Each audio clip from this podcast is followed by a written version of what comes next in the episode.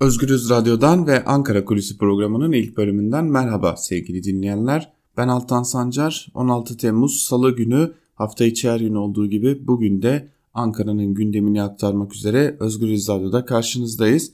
Ve her zaman olduğu gibi Ankara gündemini aktarmadan önce bugün resmi programda neler var kısaca onlara göz atacağız.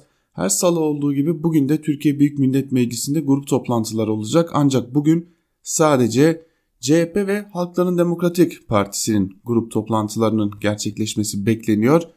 Bugün saat 12.45'te HDP grup toplantısı gerçekleştirilecek. Saat 13.30'da ise Cumhuriyet Halk Partisi grup toplantısında CHP lideri Kemal Kılıçdaroğlu konuşacak. Saat 14.30'da ise TİP Genel Başkanı İstanbul Milletvekili Erkan Baş haftalık basın toplantısını düzenleyecek sevgili dinleyenler. Bizler de Özgür Radyo olarak tüm bu toplantıları sizlere canlı olarak aktaracağız. Bugün Türkiye Büyük Millet Meclisi Başkanı Mustafa Şentop'un bir programı var. Dikkat çekiyor. SETA'nın 3. yılda 15 Temmuz darbe girişimi ve FETÖ ile mücadele başlıklı seminerine katılacak. Dikkat çekmesinin sebebi ise şu. SETA'nın gazetecileri fişleyen raporuna iktidar cenahından herhangi bir tepki gelmemişti ancak bugün Meclis Başkanı Mustafa Şentop SETA'nın bir etkinliğine katılacak. Öte yandan Türkiye Büyük Millet Meclisi'nde torba kanun teklifin görüşmelerine başlanacak komisyonda kabul edilmişti. Plan ve Bütçe Komisyonu'nda.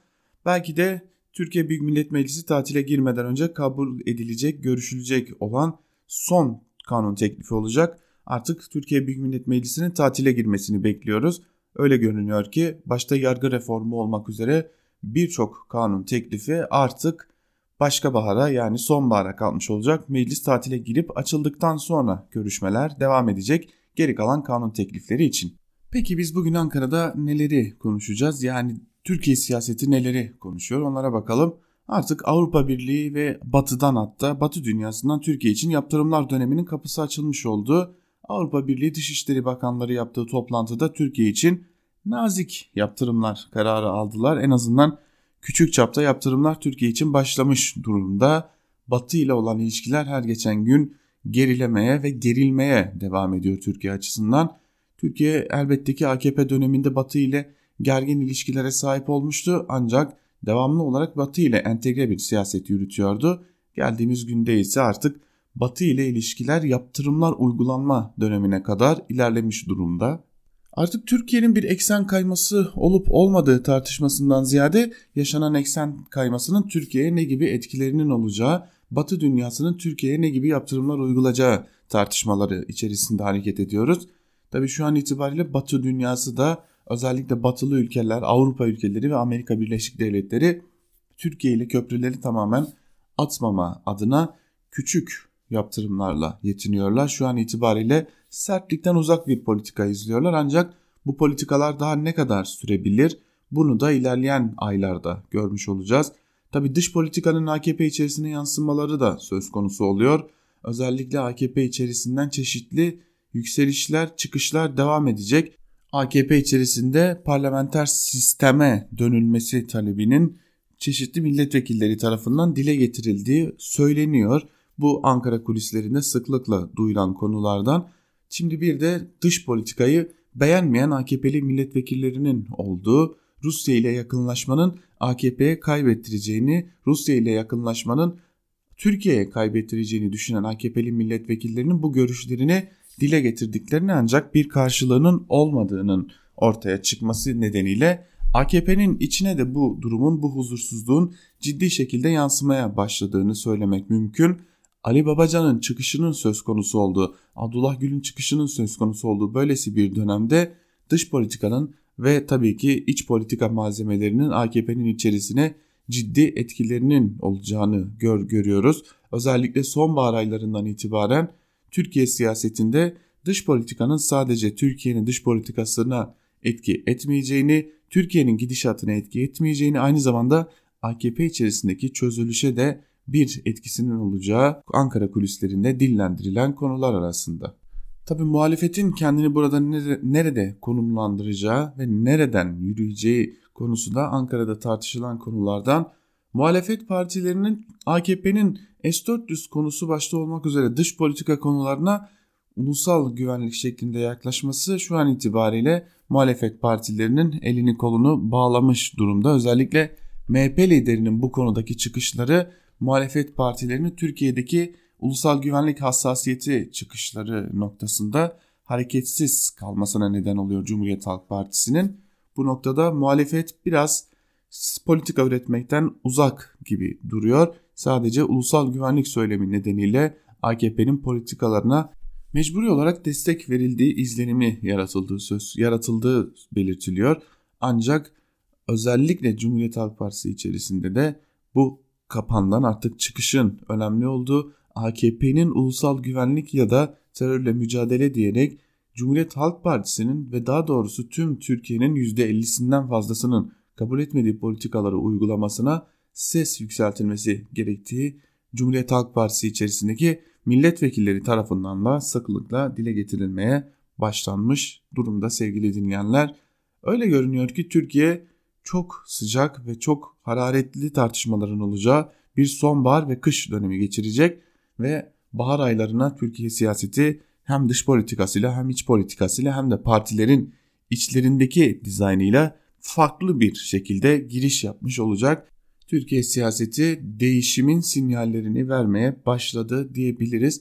Biz de bu hatırlatmayla birlikte Ankara Kulisi'nin ilk bölümünü burada noktalayalım. İkinci bölümde gazete manşetleri ve günün öne çıkan yorumlarını aktarmak üzere karşınızda olmaya devam edeceğiz. Biz şimdi küçük bir ara veriyoruz. Özgürüz Radyo'dan ayrılmayın. Ankara Kulisi'nin ikinci bölümünden tekrar merhaba sevgili dinleyenler. Programımızın ilk bölümünde sizlere Ankara gündemini aktarmıştık. İkinci bölümde ise gazete manşetleriyle başlıyoruz ve ardından günün öne çıkan yorumlarıyla da programımızı noktalayacağız. İlk gazetemiz her zaman olduğu gibi alternatif medya olacak ve Cumhuriyet ile başlayacağız. Cumhuriyet gazetesi bugün gerçekler dokundu manşetiyle çıkmış. Manşetin ayrıntılarında ise şu cümlelere yer veriliyor. Türkiye Büyük Millet Meclisi'ndeki 15 Temmuz özel oturumunda CHP Grup Başkan Vekili Engin Özkoç'un FETÖ-AKP ilişkilerini sıralaması ve Cumhurbaşkanı Erdoğan'ın ne istediler de vermedik ifadesini anımsatması AKP'lileri rahatsız etti. AKP milletvekilleri konuşma boyunca sıra kapaklarına vurarak ve yuvalayarak Özkoç'u protesto etti. Özkoç'un eğer kurucu lider arıyorsak o liderin adı Mustafa Kemal Atatürk'tür. Eğer bir rejim arıyorsak onun adı layık ve demokratik Türkiye parlamenter sistemidir şeklindeki sözleri de yuhalandı. Kılıçdaroğlu da siyasi ayağın açığa çıkarılması için yürekli savcılara çağrı yaptı deniyor haberin ayrıntılarında. Dün de biz bu konuyu sizlere Özgür Haber'de aktarmıştık. Engin Özkoç'un konuşması boyunca AKP'li ve MHP'li milletvekilleri Özkoç'un konuşmasını protesto etmiş, sıra kapaklarına vurmuş ve Özkoç'un konuşması sürecin, süresince Meclis Genel Kurulu'nda gürültüler eksik olmamıştı sevgili dinleyenler. Cumhuriyet Gazetesi'nin sür manşetinde oğlumu FETÖ'den kurtarın sözleri yer alıyor. Manşetin ayrıntıları ise şöyle. Hava kuvvetlerinde görevli bir üsteğmen FETÖ'den kopmak istedi. Ancak sorumlu mahrem imam üsteğmenin peşini bir türlü bırakmadı. Yaklaşık 3 ay önce üsteğmenin evine gelen FETÖ imamını üsteğmenin babası tekme tokat döverek gönderdi. FETÖ'ye direnen baba daha sonra oğlunu Ankara Adliyesi'ne götürdü ve oğlumu kurtarın. İmam peşini bırakmıyor diyerek savcıya teslim etti. Emniyete gönderilen Üsteğmen itirafçı olarak her şeyi anlattı ve serbest kaldı deniyor. Cumhuriyet Gazetesi'nden Alican Uludağ'ın haberinde öyle görünüyor ki ordu içerisindeki yapılanma çalışmaları da devam ediyor. Cumhuriyet Gazetesi turuna devam edelim. Ne kaçırıyorsunuz? Başlıklı bir haber var. Bu da İstanbul Büyükşehir Belediyesi'nden dikkat çeken bir haber. İBB Başkanı Ekrem İmamoğlu koltuklarını bırakmayanların iyi niyetli olmadığını belirterek 16 milyon kişi benden hesap soracak. Bir an evvel genel kurullar yapılmalı. Genel kurul niçin ileri tarihte? Niye kaçırıyorsunuz? Neyi kaçırıyorsunuz? Orada nasıl bir sistem yönetiyorsunuz dedi. İştirak yöneticilerine bir hafta içinde karar alın çağrısı yapan İmamoğlu kişisel iradenizle mi hala orada duruyorsunuz? Siyasi bir irade, irademi size talimat veriyor. Suç duyurusunda bulunacağım. Tarihe not düşeceğim. İnsanlara söz verdim şeklinde konuşmuş İBB iştiraklerinde AKP'lilerin orayı işgali devam ediyor ve İstanbul Büyükşehir Belediye Başkanı Ekrem İmamoğlu'nun da bu konuya ilişkin rahatsızlığı her geçen gün artıyor. Zira bir türlü İBB işaretlerine ki neredeyse İstanbul Büyükşehir Belediye bütçesinin %60'ını ya da 70'ini kontrol eden iştiraklerin bir türlü yönetimi CHP'li yönetime devredilmiyor ve İmamoğlu da bu konuya ilişkin rahatsızlığını sık sık dile getirmeye devam ediyor. Geçelim Bir Gün Gazetesi'ne. Bir Gün Gazetesi herkes borç batağında manşetiyle çıkmış bugün. Manşetin ayrıntılarına hep birlikte göz atalım. Türkiye Bankalar Birliği raporuna göre bireysel kredi veya bireysel kredi kartı borcundan dolayı yasal takibe düşenlerin sayısı arttı. 2019 Nisan ayı içinde 103 bin kişi bankalara olan kredi borcunu ödeyemedi. Geçen yıl Nisan ayında bu sayı 84 bin kişiydi. Bireysel kredi veya bireysel kredi kartı borcundan dolayı yasal takibe intikal etmiş kişi sayısı 2019 yılı ilk 4 ayında 2018 yılının aynı dönemine göre %23 artarak 601 bin kişi oldu. Bankacılık Düzenleme ve Denetleme Kurulu'nun Mayıs ayı raporuna göre tüm sektörlerin borçluluğu geçen yıla göre daha da artarken sektörlerin gelirleri azalıyor. Sektörel borçlulukta kritik seviyelerde olan iki sektör özellikle öne çıkıyor. İnşaat ve enerji. İnşaat sektörünün 238 milyar TL nakdi kredi borcu bulunurken elektrik, gaz, su, üretim ve dağıtım sektörünün ise 208 milyar TL kredi borcu bulunuyor. Enerji sektörünün artan borçluluğu karşısında halkın omzuna elektrik faturaları biniyor. Kamu kesiminin toplam brüt borcu Mart sonu itibariyle 1.2 trilyon lirayı aştı. Buna karşılık geçen yıl Mart ayında kamunun brüt borcu 986 milyar liraydı. Böylece kamu kesimi borcu bir yılda %28.2 artış göstermiş oldu. Artan borçta seçim ekonomisi ve durgunluk sebebiyle oluşan bütçe açıkları etkili oldu. Kamunun net borcunun ise durum daha da vahim. Kamu kesimi net borcu geçtiğimiz bir yıl içinde %100'den fazla artış gösterdi. 2018 yılının Mart sonu itibariyle 264 milyar TL olan kamu kesimi net borcu bu yıl Mart sonu itibariyle 619 milyar TL'ye yükseldi deniyor haberin ayrıntılarında. Tabi dikkat çeken bir durum inşaat ve enerji sektörünün AKP'nin 17 yıllık iktidarında en çok yatırım yaptığı sektörler olması öyle görünüyor ki artık AKP'nin kendi yatırım yaptığı sektörler dahi alarm vermeye devam ediyor. Şimdi Bir Gün Gazetesi'nden kısa bir haberi daha sizlerle paylaşalım. Çifte yaptırım masada başlıklı haber. Doğu Akdeniz ile S-400 krizlerine ilişkin AB ve ABD'den peş peşe yaptırım tehditleri geldi. Brüksel'de bir araya gelen AB Dışişleri Bakanları Türkiye'ye yönelik yaptırım kararlarını onayladı. Yaptırımlar arasında Avrupa Birliği'nin Türkiye'ye yapılan yardımlarının azaltılması, havayolu ulaşımı anlaşmasının dondurulması var.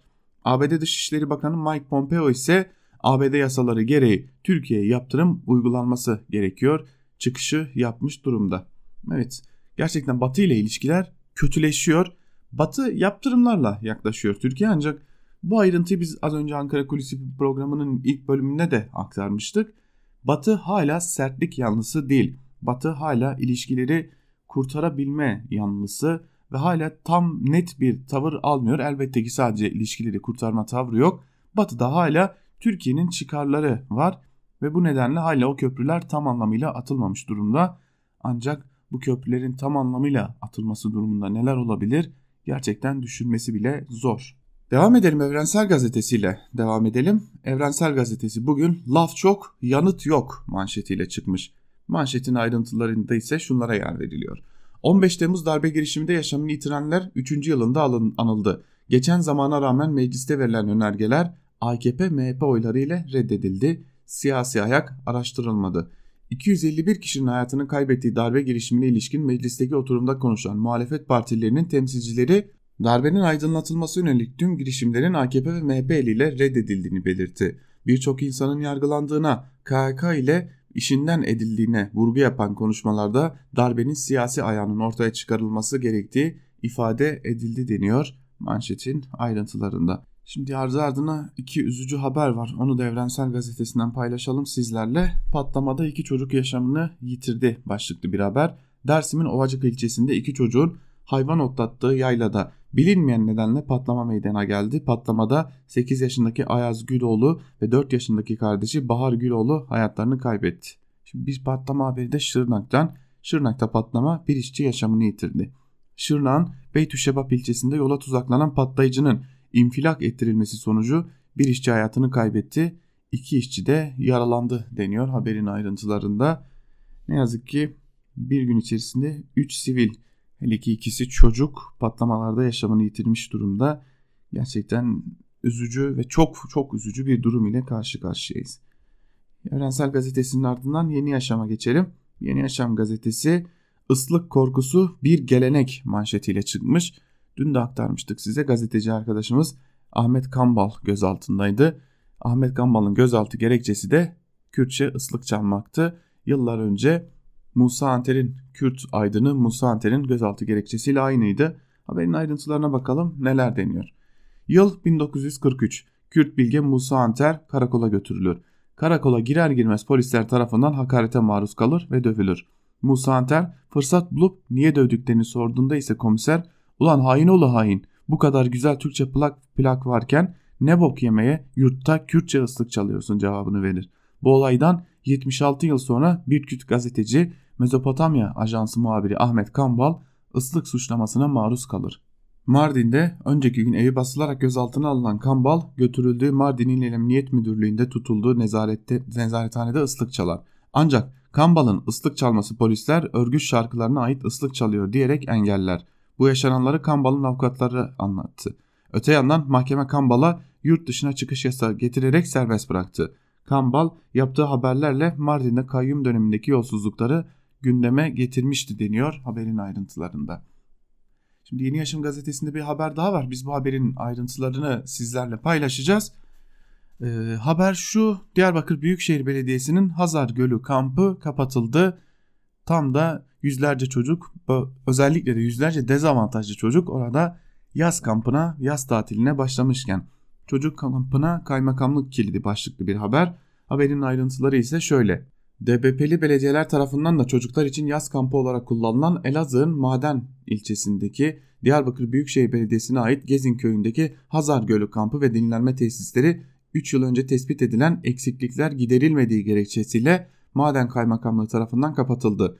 Diyarbakır Büyükşehir Belediyesi kararı mahkemeye taşıyacak deniyor haberin ayrıntılarında. Şimdi şu ayrıntı önemli. Kamp açıldı. 700'den fazla çocuk kampa gitti. Burada Diyarbakır Büyükşehir Belediyesi Başkanı Selçuk Mızraklı da o kampın açılış gününde oradaydı. Çocuklar geceyi eğlenerek geçirdiler. Sabah saatlerinde ise kaymakamlık yetkilileri geldi. Kayyum döneminde tespit edilen eksiklikler nedeniyle belediye kampını kapattı ve 700 çocuk evine dönmek zorunda kaldı. Şu an itibariyle de kamp kapalı. Diyarbakır Büyükşehir Belediyesi de bu konuya ilişkin girişimlerini sürdürüyor. Sözcü gazetesine geçelim. Sözcü gazetesi milletçe kenetlendik manşetiyle çıkmış. 15 Temmuz'un 3. yıl dönümünde şehitlerimizi andık ve milletçe kenetlendik. FETÖ'cü kalkışmanın bastırılmasının dün 3. yıl dönümüydü. Türkiye'nin dört bir yanında demokrasi şenlikleri vardı. Bu uğurda can veren şehitlerimiz anıldı. Millet tek yürek oldu deniyor. Ve bir de bir haber daha var Sözcü gazetesinden. Meclis araştırması 33 aydır raflarda FETÖ raporu hala çıkmadı. Başlıklı haberde ise şunlar kaydediliyor.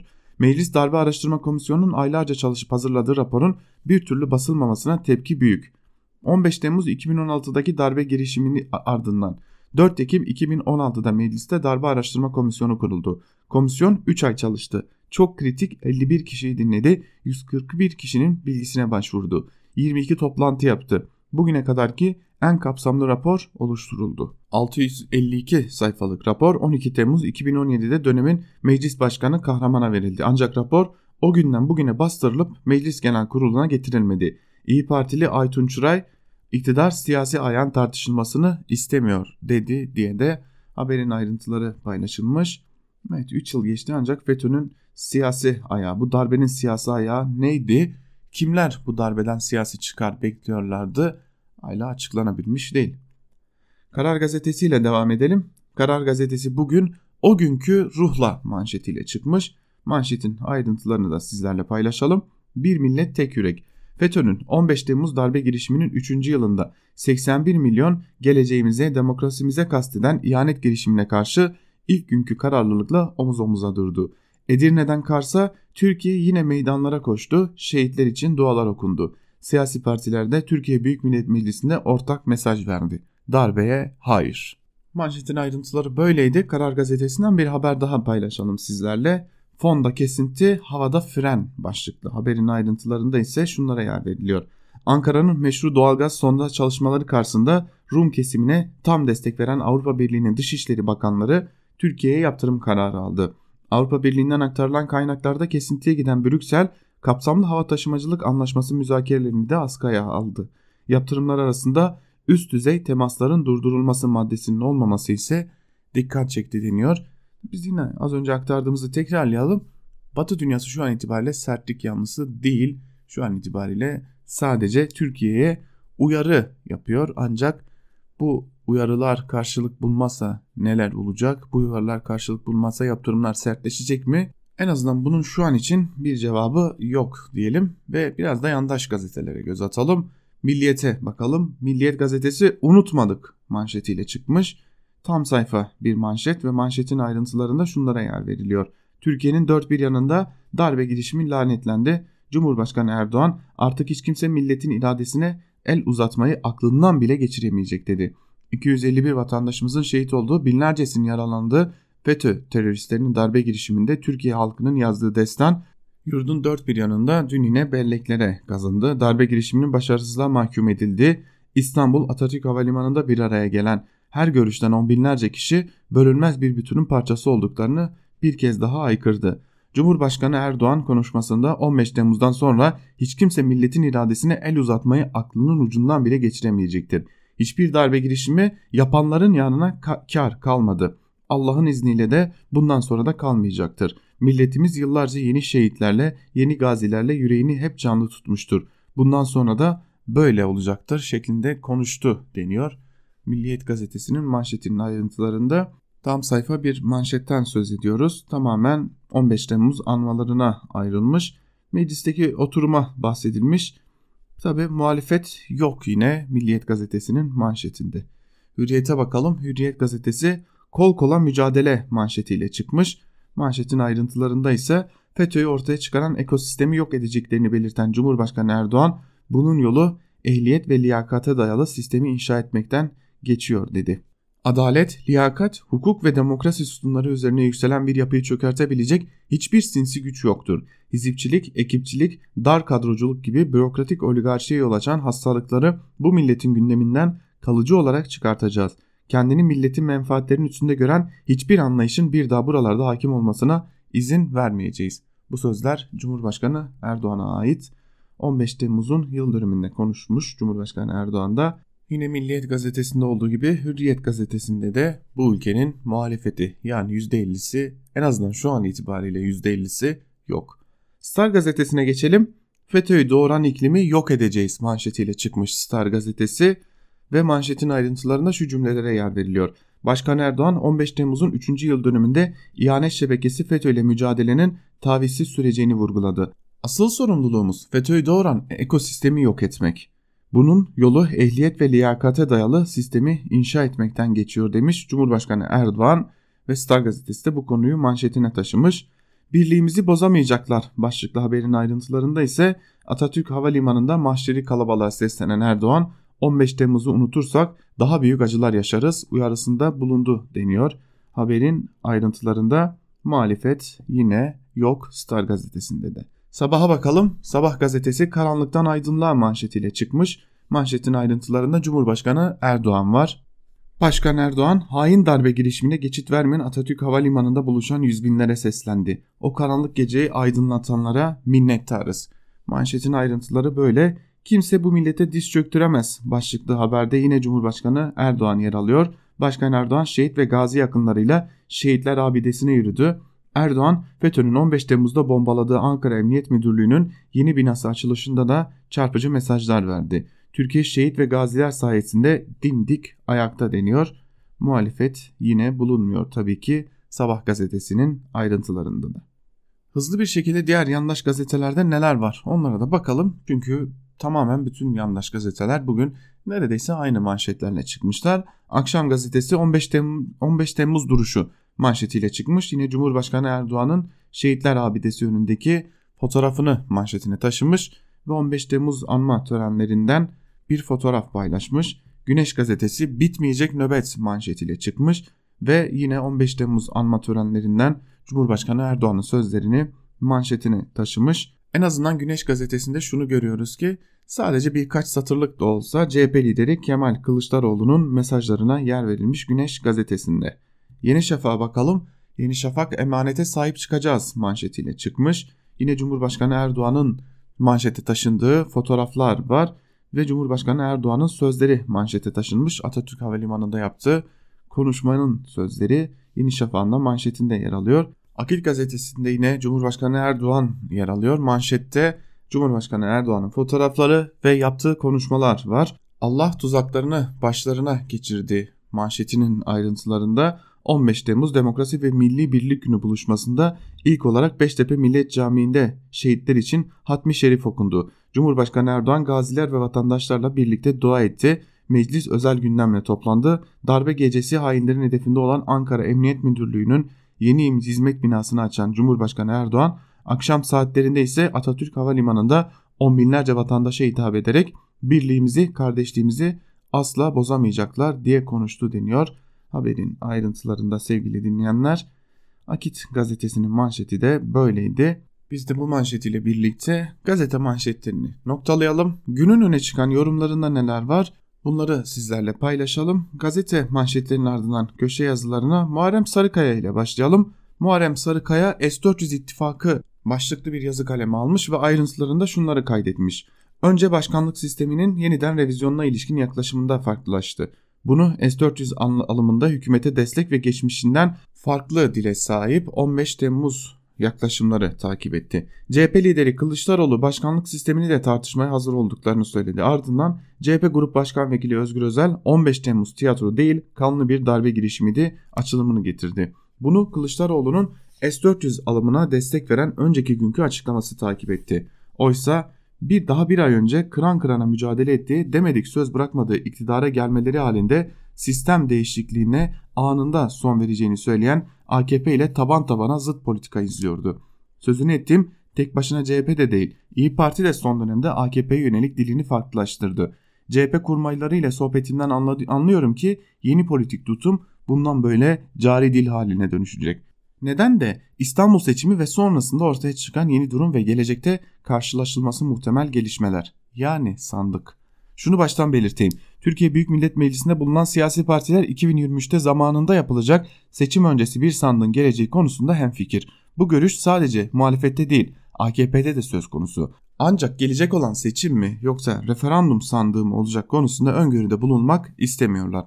Dolayısıyla ileride oluşabilecek ittifakların veya farklılıkların taban dilini bugünden oluşturmakta kararlılar diyor Muharrem Sarıkaya'da aslında Sarıkaya bir erken seçim öngörüsünün olduğunu ve muhalefetin dilindeki değişiminde bundan kaynaklandığını dile getiriyor.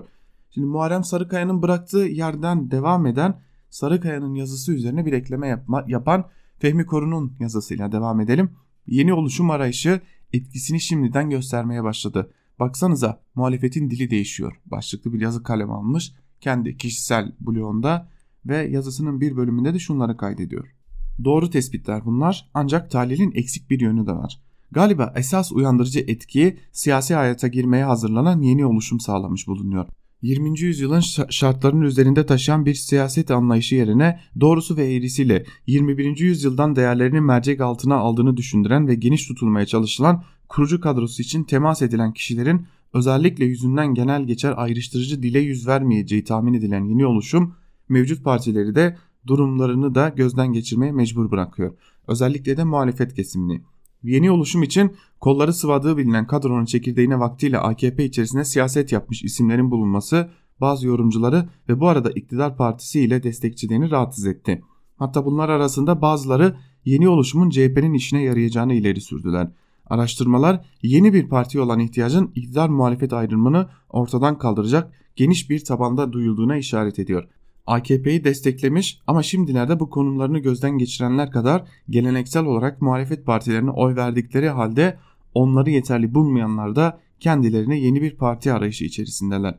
Hiç de azımsanmayacak oranda insan siyasi zemininin her kesiminde yeni bir teslimiyete ihtiyaç duyuyor diyor Fehmi Koru'da yazısının bir bölümünde sanırım Fehmi Koru yeni kurulması muhtemel partiye büyük umut bağlamış durumda. Biraz da bir temenni yazısı kaleme almış. Biz de bunu sizlerle paylaştık diyelim.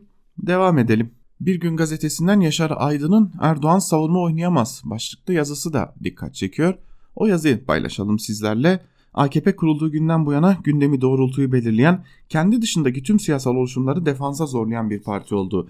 Haziran isyanı dışında bu ezberin dışına çıkmadan oyunu sürdürmeyi başardı. Erdoğan rakip sahada oynayan oyunun en önemli figürü oldu ve bunu iyi de götürdü. 31 Mart ve ardından yaşanan İstanbul seçimlerinde içeride ekonomik kriz dışarıda S-400'lerle birleşince hava döndü. Artık sağda Erdoğan ve AKP'nin alışmadığı bir sistemle oyun oynanmaya başlandı. Türkiye açısından hem içeride hem de yanı başında önemli gelişmeler yaşanıyor. Tarihinin en büyük işsizlik rakamlarına, borç batağına sürüklenen aileler eşlik ediyor. Kısa süre içinde önlem alınmazsa büyük toplumsal trajedilerle karşı karşıya kalabiliriz. Halk ekonomik sıkıntı yüzünden patlamak üzere. Suriye Savaşı ve ardından gelen S-400 gelişmeleri Türkiye-ABD arasında en büyük krizi yaşatabilir.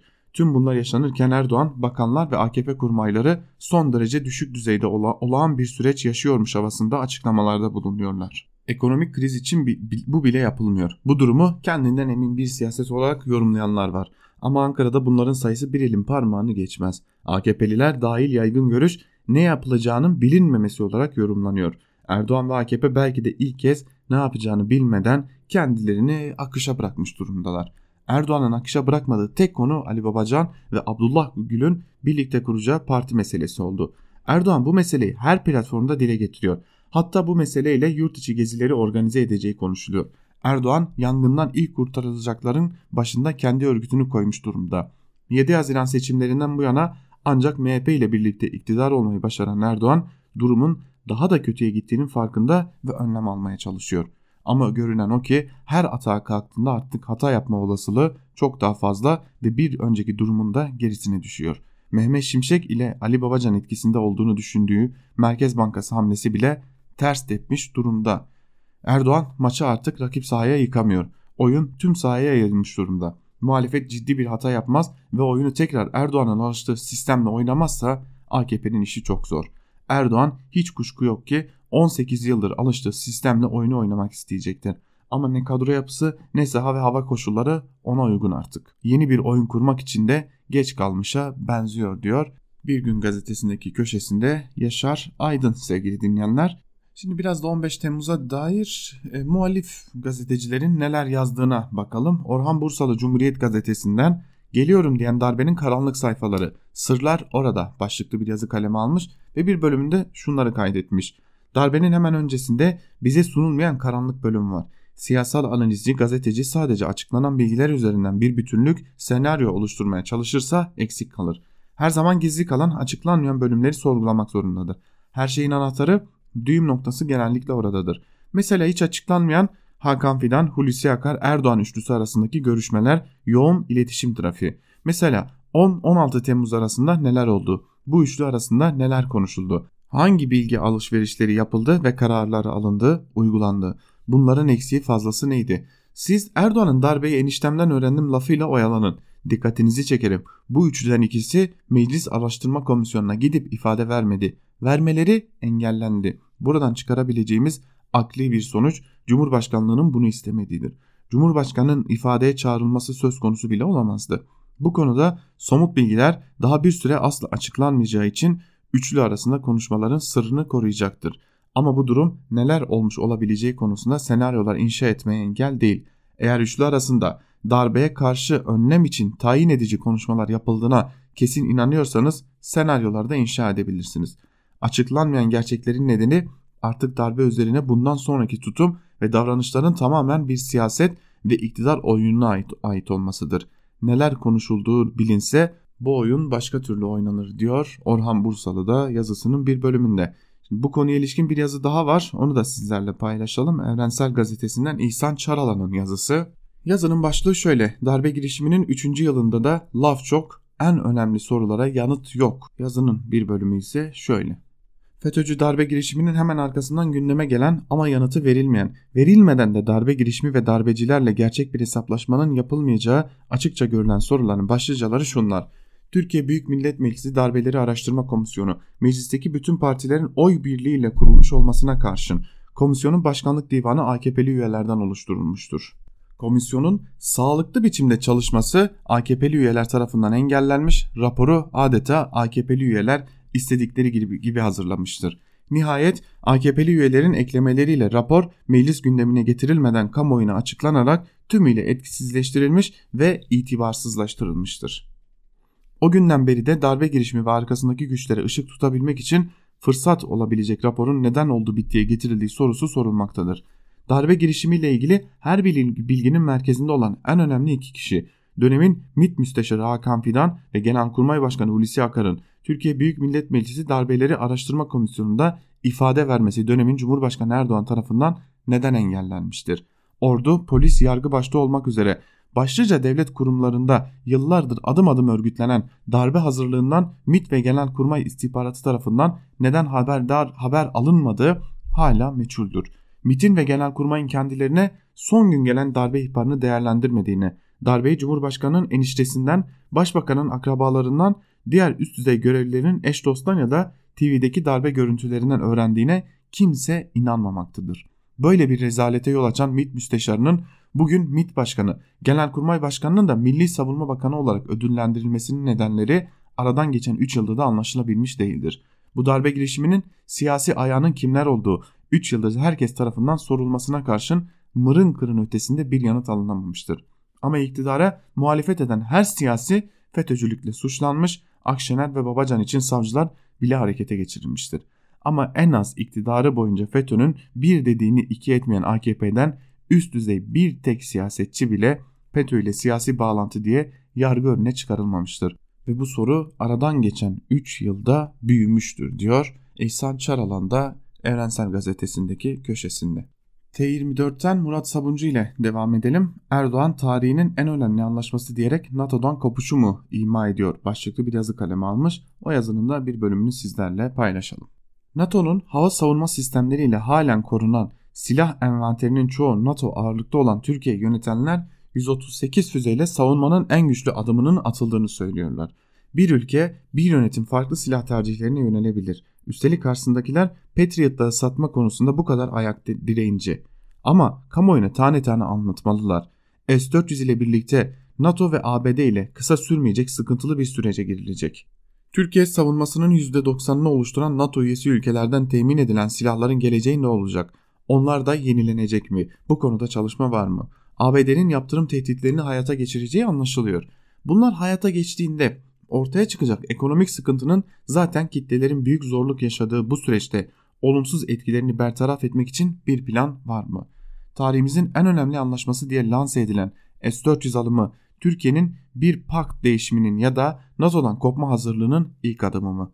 Bu yüzden mi tarihi olarak tarif ediliyor? NATO ile S-400 konusunda ABD ile Suriye'nin kuzeyinde, Rusya ile İdlib ve Doğu Akdeniz'de, İran ile Esad konusunda, Irak ile Başika için Avrupa Birliği üyeleri üyeliğin artık hayal olmasından dolayı Arap dünyası ile İslam liderliği arzusu nedeniyle her biri kendi içinde büyük krizler barındıran dış politika sorunları yaşanıyor. Hem içeride hem de dışarıda ötekileştirmeden kaostan beslenen iktidar bir de sadece sadece etrafındaki bir avuç insanla istişare ederek ülkeyi yönetmek isteyen bir lider. Ekonomi giderek derinleşen kriz. Ne ABD'nin tehditlerine ne Rusya ile yaşanan bahara bakmadan çok daha geniş katılımlı bir şekilde yol haritası belirlemek ve halka bilgi vermek gerekiyor. Uçak basın toplantılarının müdavimi bir grup yandaşın zaten ne gazetesi okunuyor ne televizyonu seyrediliyor. Zor günler. Çok zor diyor Murat Sabuncu da yazısının bir bölümünde. Karar gazetesinden bir ekonomi yazısıyla devam edelim. İbrahim Kahveci'nin şirketleri kurtarmak başlıklı yazısının bir bölümünü de sizlerle paylaşalım. Siyaset bugün bir karar alıyor. Batık şirketleri kurtarma hamlesi. Avcaba hangi şirketler? Kar edebilen veya yaşatılması gerekenler mi yoksa yakınlık derecesi ve ilişki sürecinde ortaya çıkan şirketler mi? Bankalar mı bilançoya göre karar verecek yoksa ilişkilere göre mi karar verecek? Sonuçta fatura milletin vergilerine ve millete düşecek. Oysa ortaklık piyasasında da çok örnek var. 28 Şubat sürecinden bile çıkan şirketler var. Ama bugün zorlanıyorlar. 28 Şubat sürecinde başlarına gelmedik sıkıntılar bugün başlarına geliyor. Gerçi o günlerde çok sayıda mallarına el konuldu ama hala yaşamayı başaran birkaç şirket ayakta kaldı. Ayakta kaldılar çünkü verimli iş yaptılar. Kazandılar, kazandırdılar. Mevduat faizlerinin %22'lerde seyrettiği bu günlerde dahi hala çözüm modellerimiz faiz kredi ekseninde şekilleniyor. Açıklanan paketlere bakıyorsunuz hala kredi faiz önerileri. Teşviklere bakıyorsunuz daha çok taksit, daha çok borçlanma ve daha çok tüketim teşviki. Aradan yıllar geçiyor ama bir adım bile atılmamış. Hala yabancı sermaye umudu, hala yabancı para ihtiyacı. Değer yaratma ve değeri paylaşma noktasında bir tane çözüm önerisi yok. Zorunlu BES, zorunlu işsizlik fonu, zorunlu olması beklenen kıdem fonu hepsinin kafası faize krediye bakıyor. Bir siyasi düşünceye bakıyorsunuz ki faize karşılar. Ama bugüne kadar bu düşünceden gelen tüm kadroların yaptıklarına bakıyorsunuz. Daha çok kredi, daha çok faiz. Hatta faizi ve krediyi daha da yaygınlaştırmak için cazip faiz. Sahi yıllardır bu düşünceye soruyorum. Faiz oranı düşünce günaha da düşüyor mu? Yüksek faiz haram oluyor da düşük faiz caiz mi oluyor? Neden ortaklık piyasasına kimse bakmıyor? Neden orta, ortaklık kültürünü, paylaşım kültürünü kimse sorgulamıyor? Neden ortaklık piyasasına kimse sahip çıkmıyor? İbrahim Kahveci'nin yazılarını uzun zamandır takip ederim. Gerçekten bu defa büyük bir gerginlikle yazmış gibi görünüyor diyelim. Şimdi bu konuya ilişkin bir yazı daha var onu da sizlerle paylaşalım. Yandaşlarını değil yurttaşlarını kurtar başlıklı Murat Muratoğlu'nun Sözcü gazetesinden bir yazısını da paylaşalım sizlerle. Bayılıyorum bu bonkörlüğe. Kredi Garanti Fonu, Değer Kredisi, Can Suyu Projesi, Kobi Destek Paketi, İvme Finansman Paketi. Hepimiz ivmelendik mi bari? Şimdi de 400 milyar lira büyüklüğünde henüz cafcaflı bir ismi olmayan İstanbul yaklaşımı 2 denilen bir ucube. Sahi para nerede? İlkinde parayı IMF vermişti. Ya şimdi bütçe kevgire döndü. Kamu, kamu mali disiplini diye bir şey kalmadı. İş çığırından çıktı. Öylesine çok para harcanıyor ki limit ilk 5 ayda doldu. Üzerine 66 milyar lira da içeri girdi. Merkez Bankası'nın 46 milyar liralık ihtiyat akçesini iç etmeye çalışan hazineden mi çıkacak bu para? Koltuğun altına yuvarlanmamışsa eski pantolonun cebinde ara. Dolar kuruyla yaklaşık 70 milyar dolara denk gelen bir paradan bahsediyoruz. Şirketler yeni kredi alınca ne yapacak? Eskisini ne yaptıysa onu olmayan satışlarını mı artıracak yoksa sadece zaman mı kazanacak? Hem de daha da borçlanarak. Şirket kar ediyorsa cebinde kalacak, zararı, zarardaysa vatandaşa yaslanacak. Ne güzel dünya. Esas merakım kime verilecek bu krediler? Kimin vergi borçları silinecek? Şeffaf mı olacak? Ticari sır kapsamında mı saklanacak? Millet, millet borçtan kırılıyor. Bir kere de yandaşlarını değil yurttaşlarını kurtar. Öyle şey mi olur? Sonra havuzu kim doldurur diye tepki göstermiş ve son kurtarma paketinin de yine yandaş şirketlere gideceğini belirtmiş Murat Muratoğlu da Sözcü gazetesindeki köşesinde. Şimdi bir S-400 yazısıyla devam edelim yine. Sedat Ergin'in S-400'ler Batı ile ilişkiler pahasına olabilir mi başlıklı yazısını paylaşalım Hürriyet gazetesinden. Muhtemeldir ki Amerikalı karar vericiler ve kanaat önderleri arasında Türkiye'ye karşı sertlik yanlısı olanlarla köprüleri atmamak yanlısı olanlar arasında bütün artıların eksilerin masaya konup terazide tartılacağı yoğun bir Türkiye tartışmasının yaşanacağı bir döneme giriyoruz. Buna karşılık gelinen yol ayrımında Türkiye'de de S-400 kararının dış politikası açısından yaratacağı sonuçları iyi değerlendirmek durumundadır. Türkiye'nin önündeki temel soru Rusya ile girilen yakınlaşmada bu ülkenin özellikle doğal gazda da başlıca tedarikçi haline geldiği de hesaba katılarak sınırın nerede çekileceği meselesidir. Türkiye'nin dış politikasının ABD, Avrupa, Rusya ve bölgedeki ülkeler başta olmak üzere birçok ağırlık merkezine dayanması gerekiyor. Bu ağırlık merkezlerin hiçbiri bir diğerinin pahasına değildir. Türkiye bütün bu merkezlerle ilişkilerini belli bir denge içinde yürütebileceği, eş zamanlı olarak her bir cephede çıkarlarını en üst düzeyde gözetebileceği, genişletebildiği sürece etkili bir dış politika yürütebilir ve dünyadaki konumunu güçlendirir. Bu ağırlık merkezlerinin üzerine oturduğu sütunlardan birinin sakatlanması bütün yapıyı etkileyecektir. Bu bağlamda bir senaryo olarak Batı ile bir kopmanın yaşanabileceği, Rusya'nın da Türkiye açısından başat bir çekim merkezi haline gelebileceği bir durum bu çok yönlülük perspektifini sarsacaktır. Bu noktada önem taşıyan bir başlık Türkiye'nin Avrupa ile ilişkileridir. Özellikle ABD ile yaşanması kuvvetle muhtemel sıkıntılara karşılık en azından Batı politikasında bu olumsuz yönelişi dengeleyebilmek bakımından Avrupa ile ilişkilere yeni bir perspektifle eğilme ihtiyacı belirecektir. Türkiye'nin NATO içindeki konumu bu gelişmeler çerçevesinde her zamankinden daha hassas ve daha kritik bir nitelik kazanıyor. Türkiye'nin AB'ye tam üyelik hedefi boşlukta gözükse de NATO Türkiye'yi Batı dünyasına bağlayan en önemli kurumsal yapıdır. NATO, Türkiye'nin karar alma mekanizmalarında eşit oy hakkına sahip olduğu en kritik batı formudur.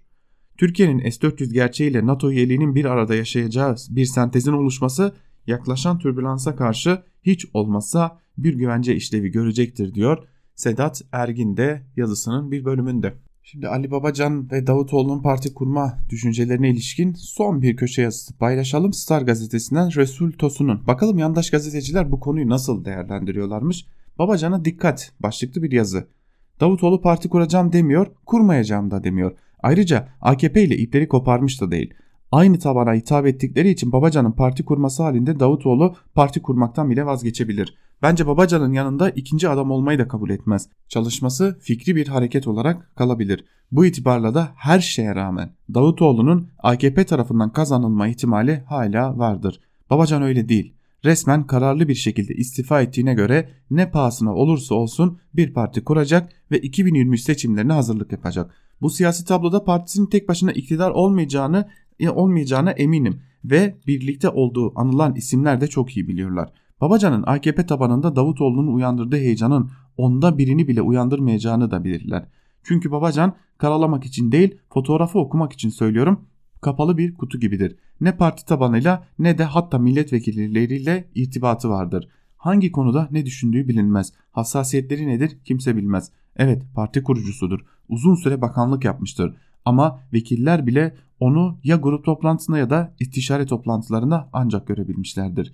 Peki buna rağmen bu kararlılık niye? Benim tahminim Erdoğan hayatta olduğu sürece Babacan ekibi partilerinin AKP'den çok büyük parça koparamayacağını çok iyi bilirler. O yüzden partilerini büyütmek yerine Babacan'ı her kesime yakın şekilde gündemde tutmaya çalışacaklar. Ve o 2023 seçimlerinde muhalefetin ortak adayı olması için çalışacaklar. Babacan'ın kişiliği Davutoğlu'nun aksine muhalefetin ortak adayı olmaya son derece müsaittir. Davutoğlu'nu her parti kabul etmez çünkü fikri yapısı, bakış açısı ve hassasiyetleri bellidir.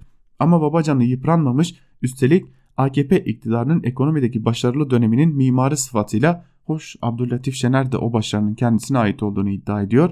Erdoğan'ın karşısına muhalefetin ortak adayı olarak çıkmasına diğer partilerde sıcak bakabilirler diyor.